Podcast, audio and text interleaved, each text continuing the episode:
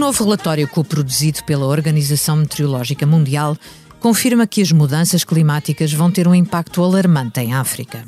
Urgência e acesso são palavras-chave neste jogo da realidade em que todo o mundo está envolvido, porém, uns bem mais do que os outros. O Fundo das Nações Unidas para a População faz há meio século um trabalho que permite sabermos quantos somos e onde estamos, o que é fundamental para aprendermos como pode o desenvolvimento ser feito com maior eficácia. É a Agência das Nações Unidas que trabalha as matérias dos direitos e da saúde sexual e reprodutiva e a que apoia os Estados na realização dos censos, de modo a que o planeamento local não deixe ninguém para trás. Investir no acesso universal ao planeamento familiar voluntário, reduzir a zero a mortalidade materna e a violência com base no género são matérias no topo desta agenda. Bem-vindo ao episódio número 26 do África Agora, o podcast do Expresso dedicado à África para nos guiar pelas ideias mestras e dificuldades do mandato do Fundo das Nações Unidas para a População, temos hoje connosco a diretora do Escritório de Genebra da UNFPA, Mónica Ferro. Bom dia, Mónica. Bom dia, Cristina. Doutora em Relações Internacionais, Mónica Ferro nasceu no Porto. Professora e investigadora, foi deputada pelo Partido Social Democrata e vice-presidente do grupo parlamentar desse partido coordenou o Grupo Parlamentar Português sobre População e Desenvolvimento e desde 2017 trabalha a mesma agenda na Delegação de Genebra. Eu sou a Cristina Pérez, a edição multimédia de João Luís Amorim. Estamos a gravar na manhã de 22 de outubro de 2021. São 10 horas em Lisboa e 11 em Genebra. Obrigada, Mónica, por teres aceito o convite do África Agora foste para a Suíça continuar a trabalhar uh, na agenda da dignidade universal, da capacitação das mulheres e raparigas e realização dos jovens.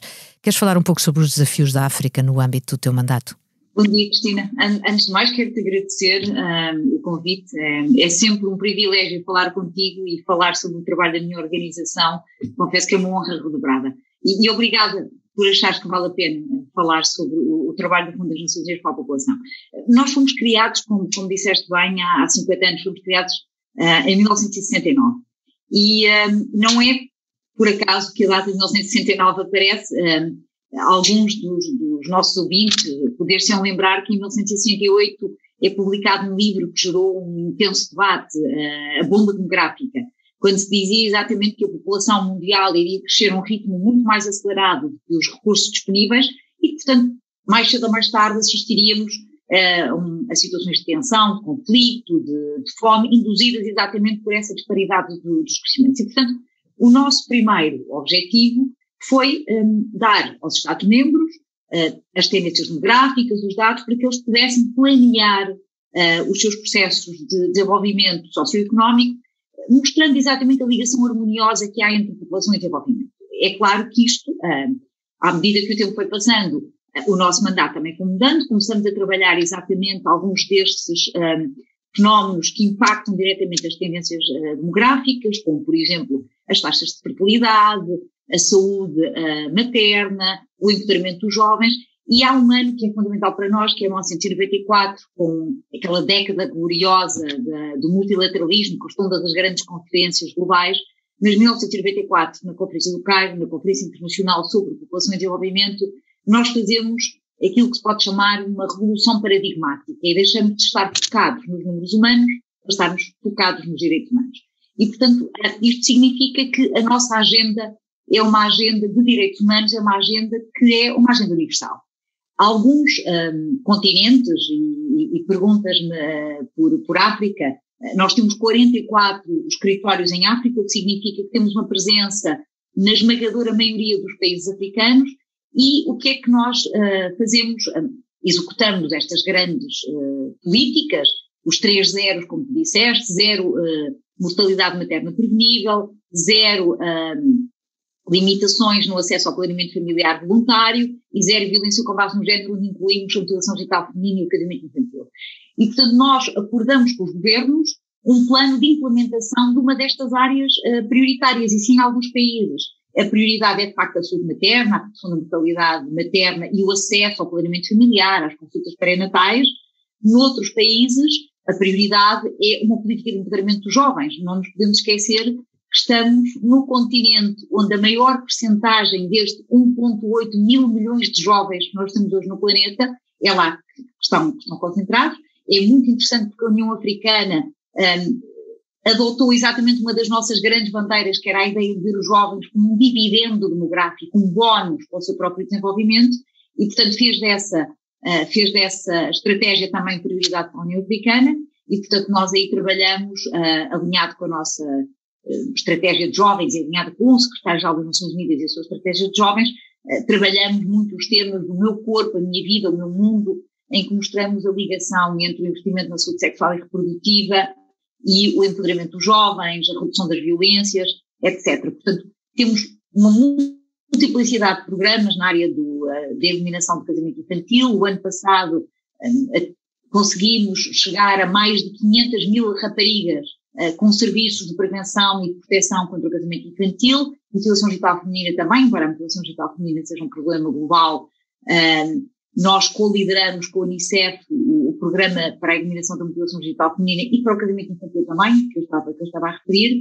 e portanto é uma agenda muito diversificada e que é desenhada com cada um dos Estados-membros. E é claro que mantemos o nosso uh, ADN, como tu muito bem disseste, que é dados. Nós temos que ter dados para poder planear, temos que ter dados, quando mais não seja, Cristina, para dar visibilidade a estes temas. Porque uhum. muitas vezes nós não sabemos do impacto destes temas porque não temos dados.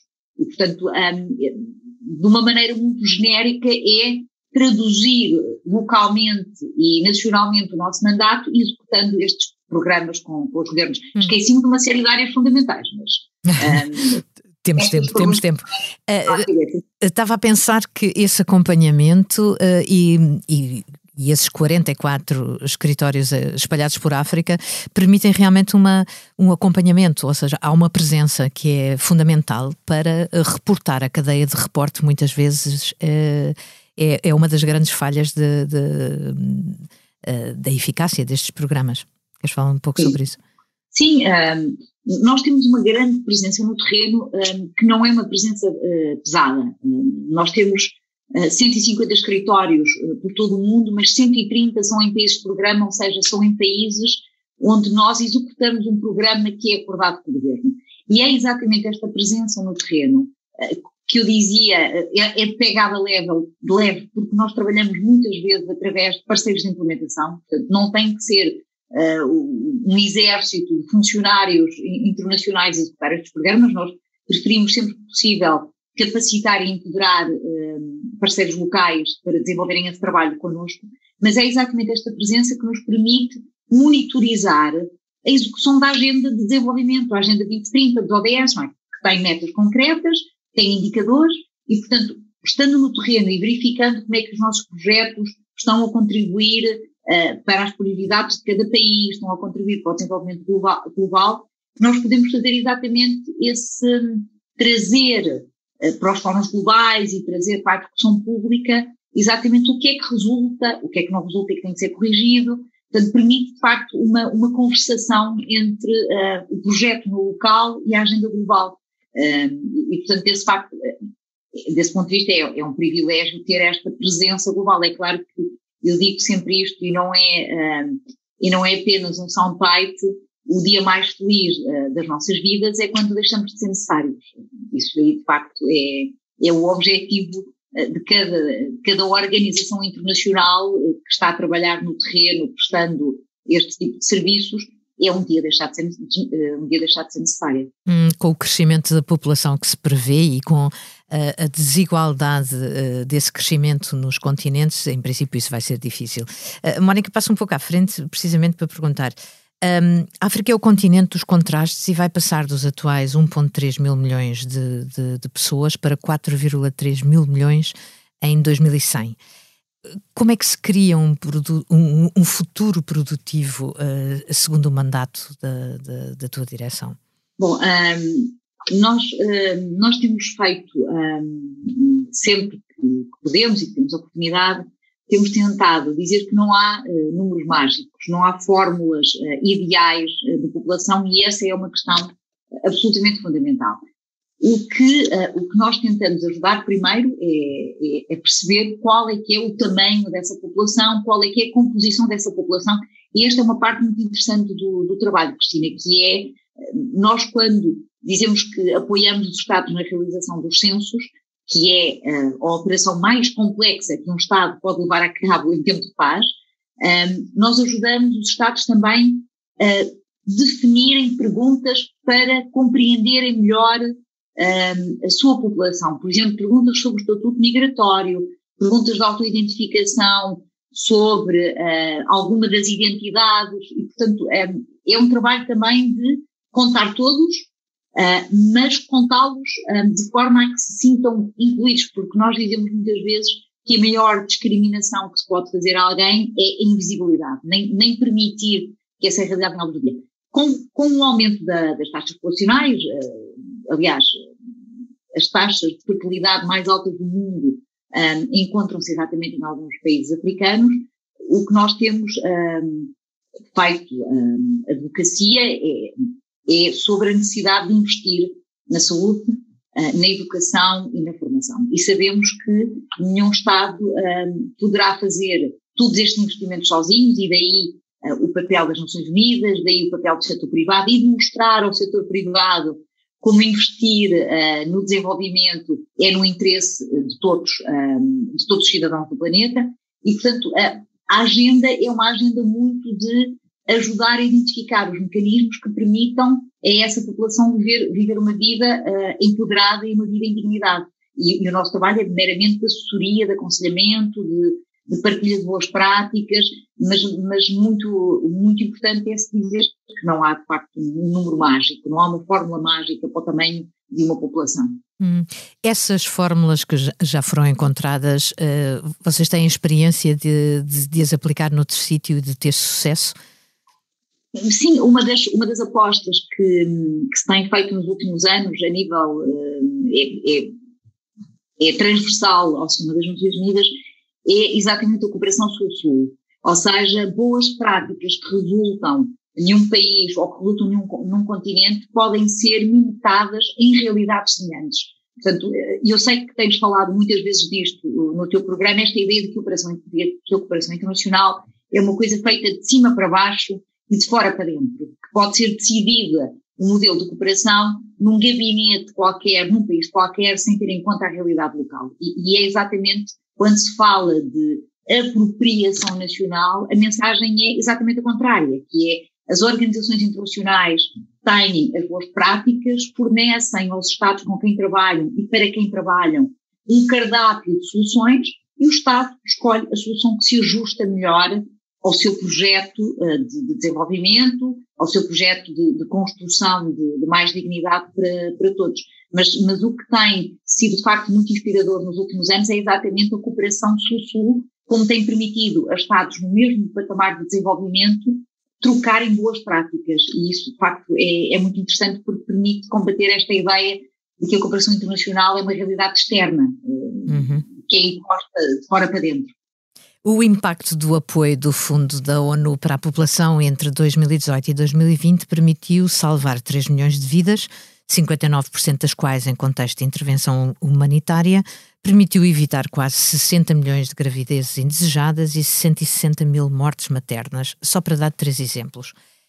Como leste tu estas uh, conquistas face a números desejados e face a retrocessos, como o que foi anunciado pela tomada do poder dos talibãs no Afeganistão, por exemplo?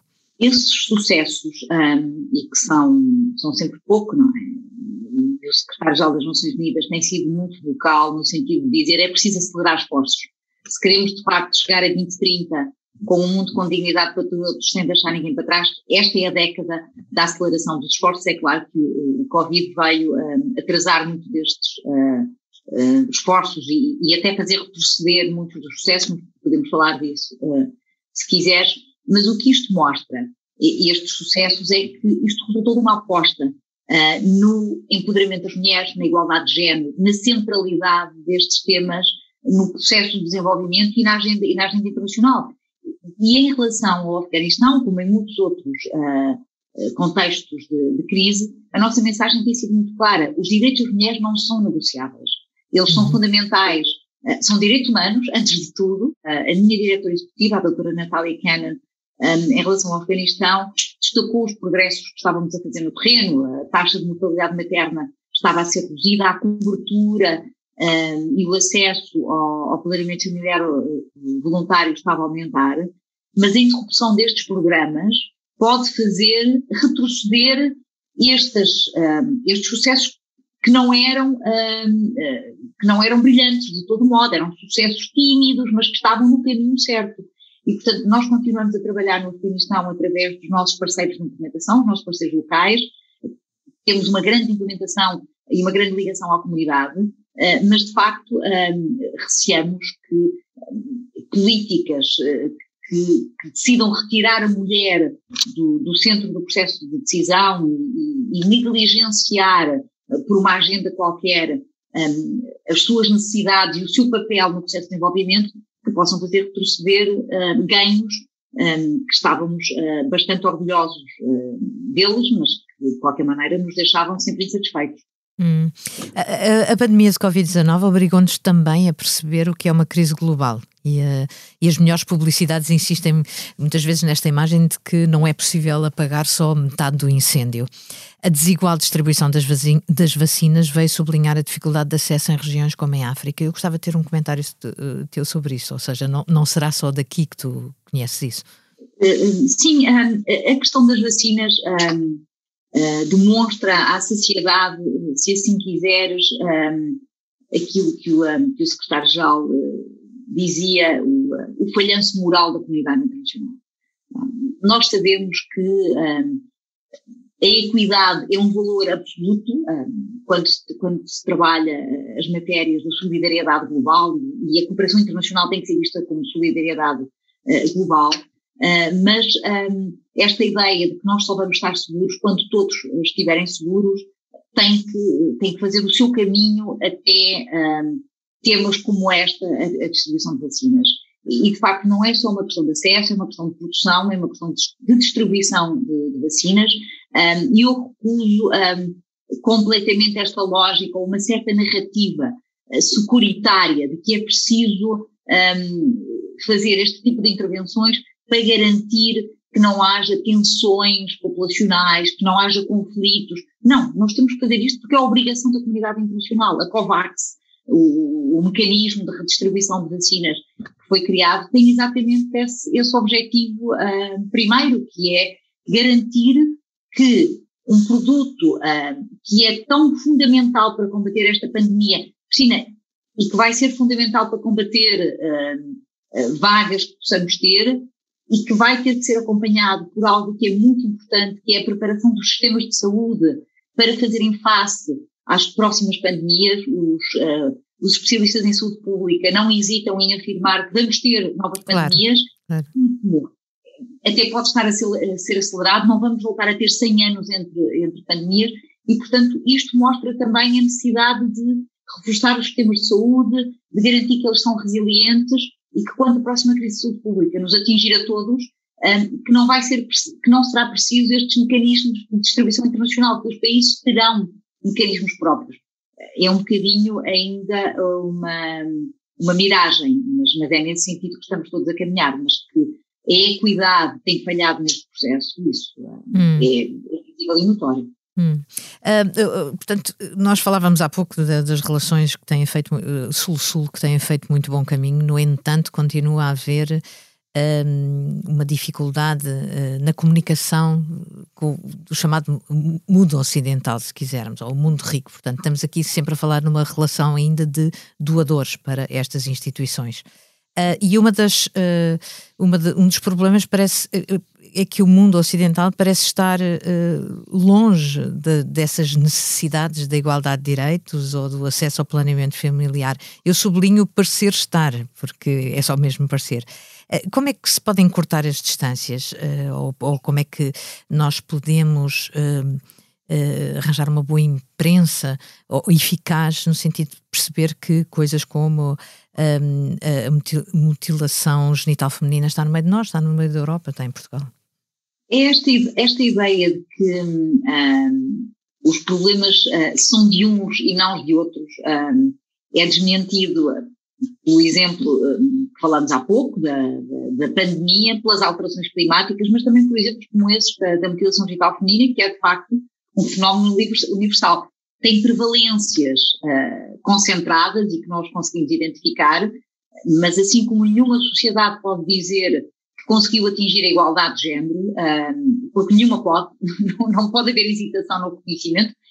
Por um lado, porque os desafios também se vão identificando e há, e há, e há agendas novas, felizmente, os direitos humanos não são estáticos, nós vamos identificar novas áreas em que eles têm que ser uh, trabalhados, mas esta ideia de que um, o que nos une é mais do que aquilo que nos separa, que há uma humanidade partilhada. E eu acho que isso tem que ser trabalhado com noções como empatia, que eu acho que pode ser ensinada. Sempre achei que a empatia podia ser ensinada.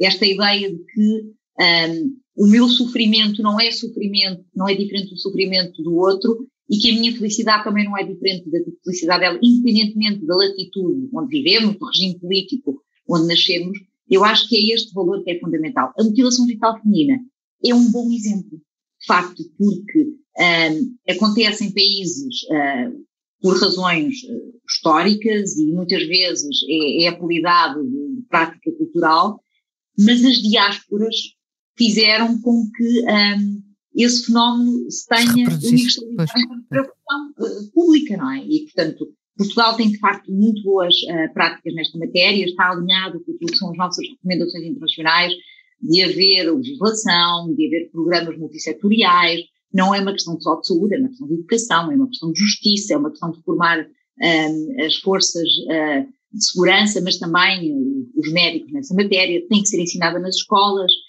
tem que ser trabalhada com as organizações da sociedade civil, com os líderes comunitários e com os líderes religiosos, e aí vocês têm um papel absolutamente extraordinário, que é a criação desta consciência global, esta ideia de que um, ninguém é uma ilha. Hum. E, portanto, acho que a comunicação social tem um papel muito importante nesta matéria, e no tal e, e, no combate à negação. Mónica, estamos a chegar ao, ao final do nosso tempo. Eu uh, faço-te a última pergunta do África Agora, que é comum a todos os episódios. Se pudesses viajar sem restrições para qualquer lugar, desde já, para onde irias e porquê? Iria ao Quênia, já, uh, por duas razões. Primeiro, porque estou de facto a preparar uma viagem ao Quênia vou, a, vou visitar e vou acompanhar uma missão para ver o nosso trabalho nas áreas do casamento infantil e da motivação digital feminina, entre outras. O impacto do Covid tem sido brutal, aumentando números uh, e acrescentando uh, novas, uh, novas preocupações ao, ao nosso trabalho, mas era exatamente por essa razão, por querer ir ver o, o trabalho no terreno, que me metia no avião e em vez de ir no fim do mês ia já para o Quênia. Obrigada. Chegamos ao fim, despedimos-nos até daqui a 15 dias. Além das plataformas de podcast, encontra-nos na homepage do site do Expresso, em expresso.pt.